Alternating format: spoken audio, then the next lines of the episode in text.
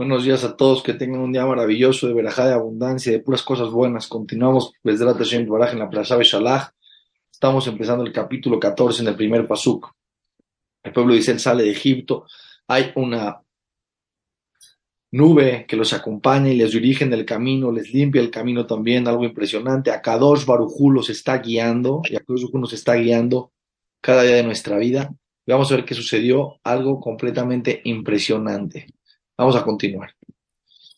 Vaidaber Hashem el Moshe el Emor y habló a Kadosh Baruj con Moshe diciendo, Daber el Bene Israel, habla con el pueblo de Israel, Vayashubu, regresense. Ya estaban, ya estaban fuera de Egipto, caminando en el desierto, camino a Arsinai, camino a entrar a la tierra de Israel.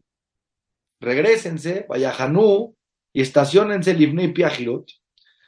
Ven Migdol Ben Ayam, Pia Girot, dice Rashi, es un, Girot significa libertad, en lugar de la libertad salieron de Egipto. De Migdol párense, Livneval se pone enfrente de la idolatría de Egipto. Akedosh Burjú acabó con todos los ídolos de Egipto, solamente dejó un ídolo, para que los egipcios piensen que ese ídolo pudo retener a los Yehudim y no los dejó escaparse, los hizo confundir. Val Sefón, Alayam, párense junto al mar, párense enfrente del mar y junto a este ídolo que estaba ahí, esta estatua que estaba ahí de ellos, y engañan a los egipcios. Ahora, el pueblo de Israel podía decirle a Moshe, yo no voy a regresar, ya salí de... Ahorita son millones de personas caminando, animales, regresense ahora. Dijeron, vamos a hacer lo que diga Moshe Rabenu.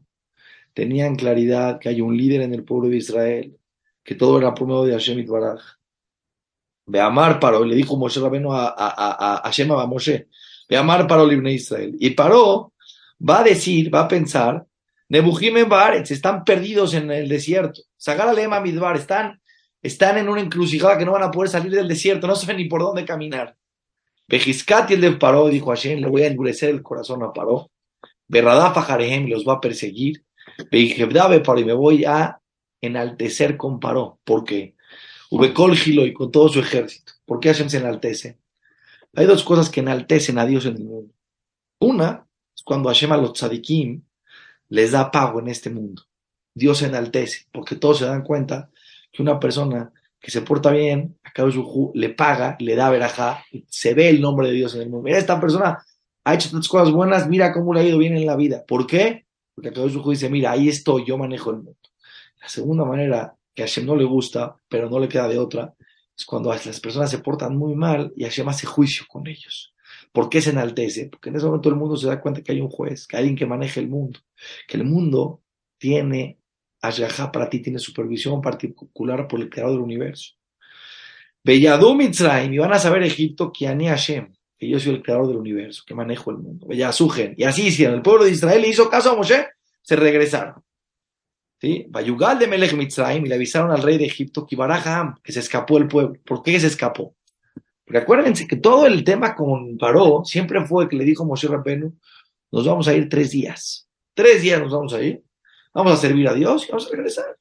Todo diez plagas acabaron con Egipto, la terquedad de Egipto, porque, porque Paró no los dejó salir tres días a servir a Dios. Pasan tres días y el pueblo de Israel no regresa. Sigue caminando, está ahí. Le dicen a Paró, este el pueblo no va a regresar, ya se escapó. Vaya, le va a y se les cambió el corazón del Paró y de sus esclavos. Vaya, más Otasinu, dijeron, ¿qué hicimos? Sacamos al pueblo de Israel que nos estaban sirviendo, no puede ser, ¿qué error hicimos? En verdad esto no tiene mucho sentido, ¿por qué? Después de que se destruyó Egipto, la muerte de los primogénitos, ¿Te das cuenta que hay un creador que maneja el universo? Lo último que quieres en tu vida es tener como esclavos a estas personas, que el creador del universo está con ellos.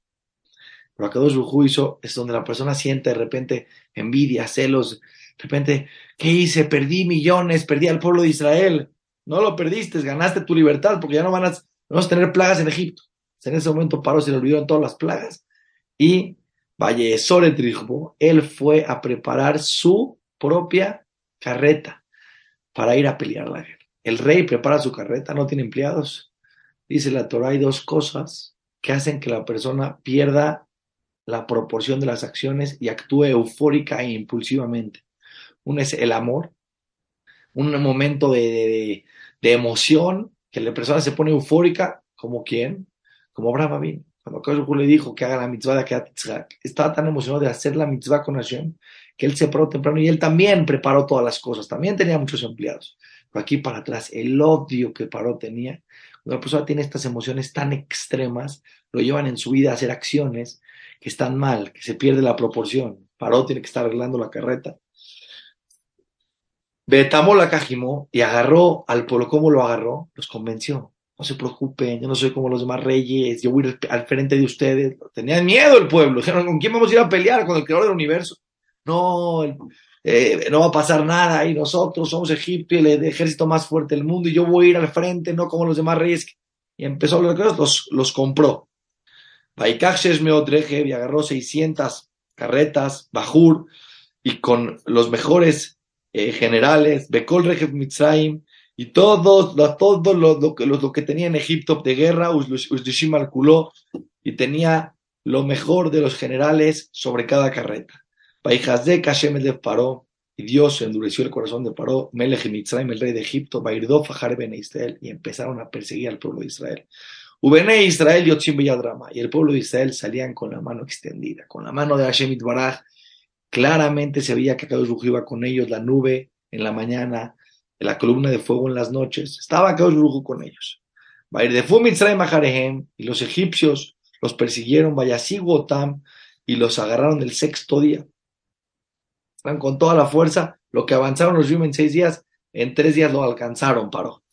Con Himalayam estaban junto al mar, Colsus Rejev paró, todos los caballos de paró, Uparashab y todas las carretas, Vejeló y su ejército, al Girot, en este lugar, Lifnebal se pone enfrente de la idolatría de Egipto, creyendo que la idolatría de Egipto, los ídolos de Egipto fueron con los que detuvieron al pueblo de Israel. Uparó y Krib, y Paró se acercó, y suben a Israel se empezó a acercarse, Paró. Y en verdad dice, dice el paso, dicen los, dice la Gemara que se acercó, no se tendría que decir se acercó, paró, no dice paró, acercó. acercó el corazón de los judíos al cielo. ¿Por qué? Porque cuando de repente voltean, imagínense la escena, imagínense a millones de personas en el desierto, de repente voltean y de repente ven un ejército con carretas, con caballos, eh, un ejército completo. Ahí suben y se le levantaron los ojos, ven en Mitzray, de repente voltean y quién están los egipcios. No sea Jarem, los están persiguiendo. Baireumeod y tuvieron mucho miedo. Pero vean qué hizo el pueblo de Israel. Vean qué hizo el pueblo de Israel en esa situación. Baitseku bene Israel Hashem. Y le gritaron, hicieron tefilá el pueblo de Israel Hashem. Dice Rashi, agarraron la profesión de sus patriarcas, de sus ancestros. ¿Cuál es la profesión del pueblo de Israel? Estos, los eh, de tal país son los mejores arquitectos, de tal país son los mejores ingenieros, de tal país son los mejores lo que tú quieras. ¿Cuál es la profesión del pueblo de Israel? Lo profesional, lo que mejor tiene que hacer un yudí en su vida, saber hablar con Dios. Esa es la profesión del pueblo de Israel. Dice Rashi, Tafsue Munata Botam, agarraron la profesión de sus padres. Abraham Avinu, Isaac y Jacob, en los momentos difíciles en su vida, ¿a quién se dirigían? Al creador del universo. Tú eres el único que me puede ayudar, tú eres el único que me puede salvar. Le gritaron a Kadosh Baruj y están seguros el pueblo de Israel que en el momento que una persona se tefilá, Hashem le contesta. Después de que hicieron tefilá, voltearon para atrás y vieron que ahí siguen los egipcios. La tefilá es automática. Cuando una persona hace tefilá de corazón, de hecho Eliezer ni siquiera acabó de hacer tefilá, Hashem ya le contestó. Si una persona no se le contesta su tefilá, ¿qué dice Hashem en el pasuk? Kabel Hashem, Hazdak Beyamet, Sibeja Bekabel Hashem. Vamos a que no le contestan, que no se le baje el corazón, que se fortalezca y que diga Hashem, te lo pido. Hashem te pide que le pidas. Y si ves que no te contesta, le vuelves a pedir. Y si ves que no te contesta, le vuelves a pedir con todo el corazón. me está esperando que le pidas, te quiere dar como no te imaginas. Voltearon los vieron que ahí siguen los egipcios. Y hubo algunos, tuvieron miedo. Vaya hombre, el Moshe le dijeron, a mi Blien, Kabarim y Mitzrayim, ¿acaso no había tumbas en Egipto? La cachtando la muda Midbar, nos trajiste para morir en el desierto. ¿Qué era el problema? ¿Sacarnos para que nos persigan aquí los egipcios, nos maten? Cita, ¿qué nos hiciste océano y Mitzrayim? ¿Por qué nos sacaste de Egipto? La gente empezó a temer, increíble, ¿no? Las dos partes de los seres humanos. Por un lado, la persona puede tener una inmunidad impresionante, por otro lado, sentir que se acabó todo. Pero la mayor parte del pueblo de Israel tenía inmunidad en Akadosh Barujú. Aló, Zea Dabar no Eleja Mitzrayim. ¿Qué le dijeron? Eso te dijimos en Egipto, Lemor diciendo, Hadal mi menú, que déjanos en paz. Ven Abdoet Mitzrayim, déjanos, estamos mal, pero ya estamos aquí, ya conocemos como una persona malo por conocido que bueno por conocer, déjame con lo que conozco aquí ya, no me saques ahorita a ver a qué onda. Quitó Blanu, preferimos a Bodet Mitzrayim, servir a Egipto, mi mutenu a Midbar, que moría en el desierto. Pero ¿qué pasó aquí? Esa tefila que hicieron hizo frutos.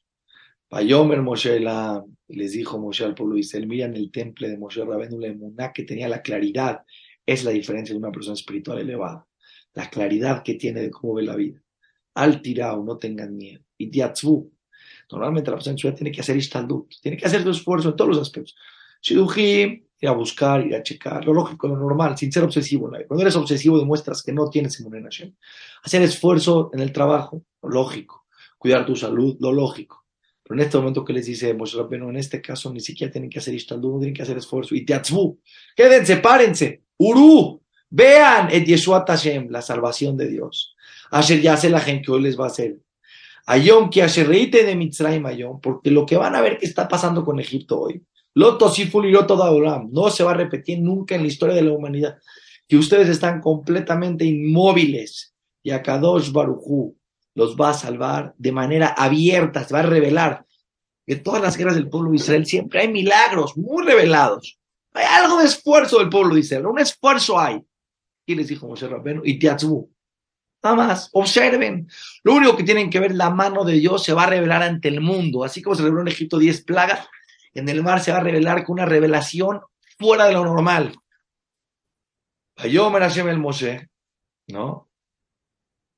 Entonces, ¿qué dice el Pasuk? Hashem y Lahem, Lahem, Dios va a pelear por ustedes, ve atenta Harishun, y ustedes solamente van a observar y van a esperar la verajá de Akadosh Baruchu. Ayomer Hashem el Moshe, ¿y, qué, estaba haciendo Moshe Rabenu? Cuando ellos estaban quejando, él hacía tefilá, tefilá, tefilá, tefilá, tefilá. Ayomer Hashem el Moshe dice Hashem Moshe, Matitzakelai, ya déjame de hacer tefilá, Daber el Benei Selva Isau, habla con el pueblo de Israel y caminen. Dice Rashi, ¿por qué? Dice Rashi, a ver, te voy a explicar. Esa es su explicación. La primera, dice, a ver, el pueblo de Israel está, en este momento, necesita ya la salvación. Ya es momento que se materialice. La tefilá hace que se materialice la salvación. Ya es el momento que se materialice la salvación, Moshe Rabenu. Ya no necesitas hacer tefilá, se va a materializar la salvación. ¿Y cómo se va a materializar? Le dijo, en este caso, tienen un zehut, tienen un mérito, Abraham, Isaac y Jacob. Y la emuná que, que tuvieron en mí, que salieron de Egipto, y que no se llevaron provisiones al desierto. Esa emuna y el zehut de ahora Mitzak y Jacob es suficiente para que se les parte el mar. No tienes que hacer, no existe este concepto natural. Tefilá hay que hacer todo el tiempo. ¿Qué le dijo Hashem? Le reveló a Moshe. Tienen un zehut impresionante el pueblo Israel, porque cuando la persona demuestra emuna en su vida, la persona, ¿cómo demuestra emuna en su vida? Cuando la persona cumple Torah mitzvot, cuando la persona eh, sabe en la vida hablar con Akadosh Baruj y saber dónde está su corazón de la persona pues él salió de Egipto. Acuérdense que el 80% se quedó en Egipto. Salió de Egipto. Era una prueba muy fuerte para los judíos. Salieron con Moshe Rabenu, regresense, se regresaron, no tenían provisión, le demostraron a Hashem que confían en él. Y no hay una, una, forma de demostrarle a Hashem que confías en él, que cumpliendo su Torah y sus mitzvot. ¿Por qué? Porque le demuestras que tú dependes de él. Cuando tú cumples una mitzvah, le demuestras a cada dos yo sé que tú manejas el universo y por eso cumplo tu voluntad y por otras muchas razones. escuchen qué locura. ¿Qué pasó aquí? Le dijo Hashem a Moshe, Isau, caminen. El mar está esperando a que caminen para que se abra. Aquí hay unas cosas muy profundas, porque hay que caminen. La vida de la persona así es, vamos a ver unas cosas tremendas. Tú vas caminando y conforme vas caminando se va abriendo el mar. A dos uno les abrió el mar y les dijo, ahí está el mar abierto, canón. Les dijo, cada paso que, escuchen cómo se abría el mar. Cada paso que daban, se abría el mar un poquito. Daban otro paso, se iba a abrir. No se abrió todo el mar y vieron el mar a lo lejos. Cada paso que daban, se les iba abriendo el mar. Este secreto es una cosa tremenda para la vida. La persona en su vida quiere ver el mar abierto ya desde un principio. ¿Qué, va a pasar de aquí a los próximos 70 años? Enséñame, Hashem. Dime con quién se va a casar mis hijos, los nietos, qué van a hacer ellos, en qué van a trabajar, cómo va a ser mi día a día. Explícame, Hashem. Todo lo, que, todo lo quiero ver desde hoy. Dice a todos se te va abriendo el mar cada día. Y no sabes para qué lado se va a abrir el mar mañana. Lo único que tienes que hacer, dice Hashem, es caminar. Párate mañana, hazte fila, habla con Hashem, acércate a Kadosh ten emunas, tu esfuerzo, y se te va a abrir el mar. Esa es la vida de todos los seres humanos de la historia de la humanidad. ¿Qué le dijo a Jesús Moshe? caminen, caminen.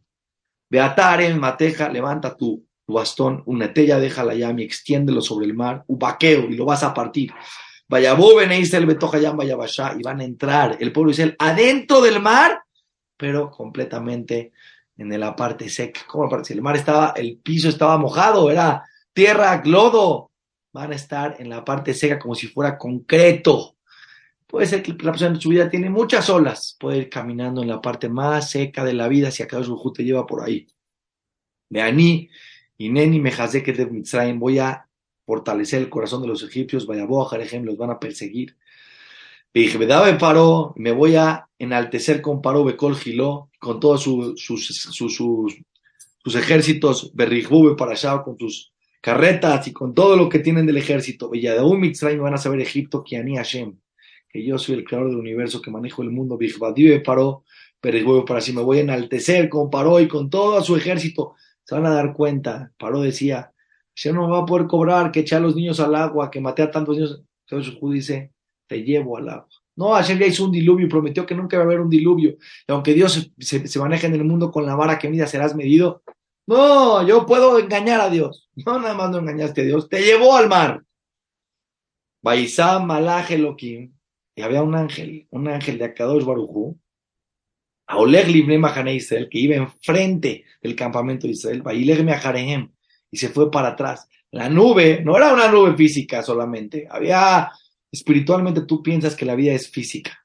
Abubito, en mi vida, atrás de cada acción de tu día hay muchas energías espirituales que manejan la vida de la persona. Por eso todo depende de las acciones, de los valores de la persona, de la alegría con la persona que vive, con la emuná, que la persona tiene tranquilo, sin ser obsesivo, somos humanos, tenemos altibajos, tranquilo, trabajar, lo que a la ocasión quiere que la persona trabaje día con día, día con día se fue para atrás, la nube, no se quitaba la nube, ¿y cuál nube entraba? Entraba la columna de fuego.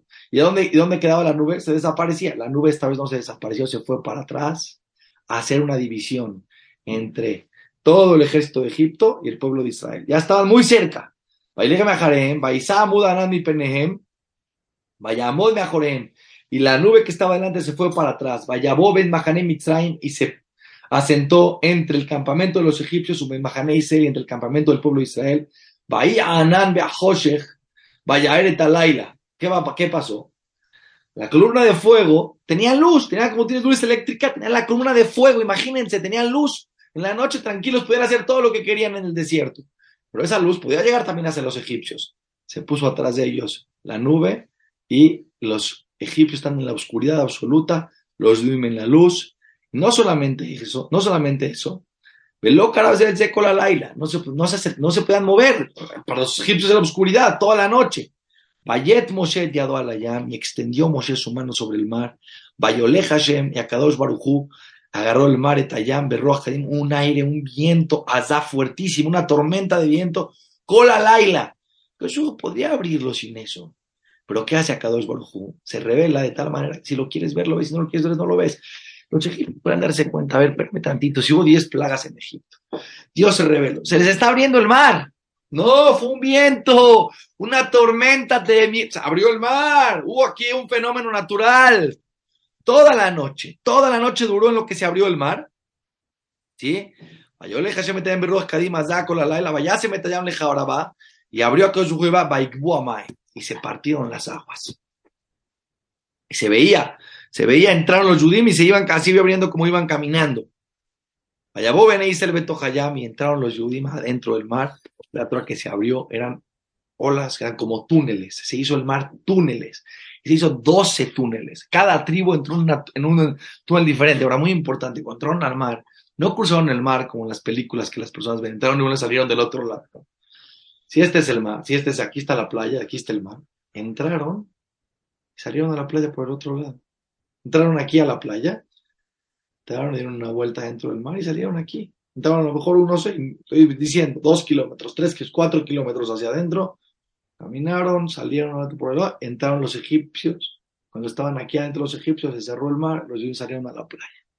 Todas las cosas de los egipcios, del oro de los egipcios, salió al mar y, y, los judíos no nada más se quedaron con todo lo que sacaron de Egipto, con todo el botín de guerra, todo el oro que llevaban los egipcios, que iban a pelear con todos sus utensilios de, de oro, se los quedaron los judíos. Pero vamos a ver, vamos poco a poco. Vaya, voy a vaya, vaya, Y el agua estaba de un lado y del otro.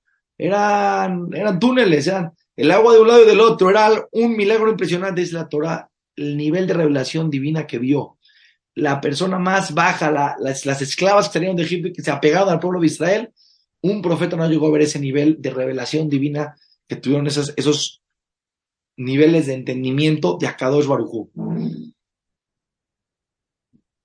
¿Qué pasó aquí? Algo impresionante. Va ir de Fumitzraim, va a Jarejem y los empezaron a perseguir los egipcios. Colsus paró todos los caballos, Rijbú, todas las los, eh, los jinetes, su parashab, todas las carretas, el me entraron al mar. Paíbeas Murota Boker y fue justo en la, en, la, en la madrugada, en la noche. La otra se divide en tres partes, la noche. Hay tres partes donde los ángeles cantan a Hashem. Hay cosas muy profundas en esto. La noche se divide en tres partes. La parte más cercana en la mañana, dos horas antes, una hora antes de que se amanezca. En ese momento es Murota Boker, Hashem al y Dios empezó a analizar qué es lo que iba a hacer con el campamento de los egipcios. Beamudesh, Anán, ¿qué agarró? ¿Qué hizo acá dos Barujú? ¿Qué hizo? Agarró la, nube y hizo que toda la tierra se haga lodo. Para los judíos en concreto caminaban como estuvieran caminando en la calle. Para los egipcios ya la tierra era un lodo pesado, pero no nada más eso. La columna de fuego la trajo a Barujú a esa parte donde estaban los egipcios y empezó a hacer lodo que, que, les quemaba los pies a los caballos. Era lodo hirviendo, caliente, porque ahí Kadosh Barujú puso la columna de fuego Haz de cuenta que era un horno ahí, en donde estaban los egipcios. ¿Sí? ¿Y qué pasó? Vayamet Mahanem Mitzrayim. Y empezó, dice Rashi aquí algo impresionante, se empezaron a asustar, se empezaron a volver locos los egipcios de ver lo que estaba pasando. Vaya Serofet Markebotab, se rompieron todas las llantas, todas las ruedas de los carruajes de los egipcios, se quemaron, se quedaron atorados ahí. Y Vainagubik ya estaba el caballo jalando la carreta sin ruedas. Imagínense el nivel de pesadez, el que los caballos se caían en el mar. Eh, lo que estaba pasando ahí era una catástrofe. Bayomer Mitzrayim y Mitzrayim, los egipcios se dieron cuenta, Anusa mi pene Israel, se dieron cuenta que estaban siendo acabados por el pueblo de Israel. Que Hashem Mitzrayim, porque Dios les está peleando con ellos en Egipto. Hay muchas explicaciones aquí. Hay quien dice que también en Egipto los que se quedaron, habían ángeles que estaban peleando en Egipto con ellos. Los que no salieron a la guerra, también les tocaron, dice la Torah que ahí dice, cinco veces más las plagas que hubo en Egipto en ese momento de la guerra. Ellos se dieron cuenta. La Torah dice que los judíos vieron a los ángeles de Egipto pelear, porque en el cielo, en el cielo, todo lo que pasa en la tierra es un espejo de lo que pasa en el cielo. En el cielo, el ángel, cuando una nación se pelea con otra nación, el ángel de esa nación del cielo está peleando con el ángel de la otra nación del cielo. Son cosas espirituales muy profundas. Vieron los egipcios, vieron que en Egipto estaban acabando con ellos, el pueblo de Israel. O sea, estaban en una revelación, en una situación muy, muy profunda de, de, una catástrofe, por otro lado, de una revelación, porque Dios estaba revelando, es una revelación que Dios maneja el universo y vieron todo el mundo espiritual. Fueron cosas tremendas lo que vamos a ver mañana, el Bayosh, el famoso Bayosh, cómo los judíos, los salen del mar y los egipcios entran, todo lo que pasó en el mar, porque hay todo, lo es, es, muy importante saber lo que dice la Torah, lo que pasó en el mar con los egipcios, después el Bayosh, el famoso Bayosh que decimos todos los días. Seguimos mañana, Besrat Hashem Baraj, con ayuda de Hashem Baraj. La constancia es el crecimiento de la persona. Un poquito cada día vamos a acabar toda la Torah con Rashi Besrat Hashem Baraj en los bendiga de un día maravilloso, de verdad de abundancia, de buenas noticias, de puras cosas buenas para todos. En la aplicación hay Torah y Latina Torah, I-T-O-R-A, sin H al final. Pueden encontrar esta aplicación en Google Store, en App Store. Gratis la pueden descargar y tienen acceso a todas las clases. Que tengan un día maravilloso de verdad y puras cosas buenas.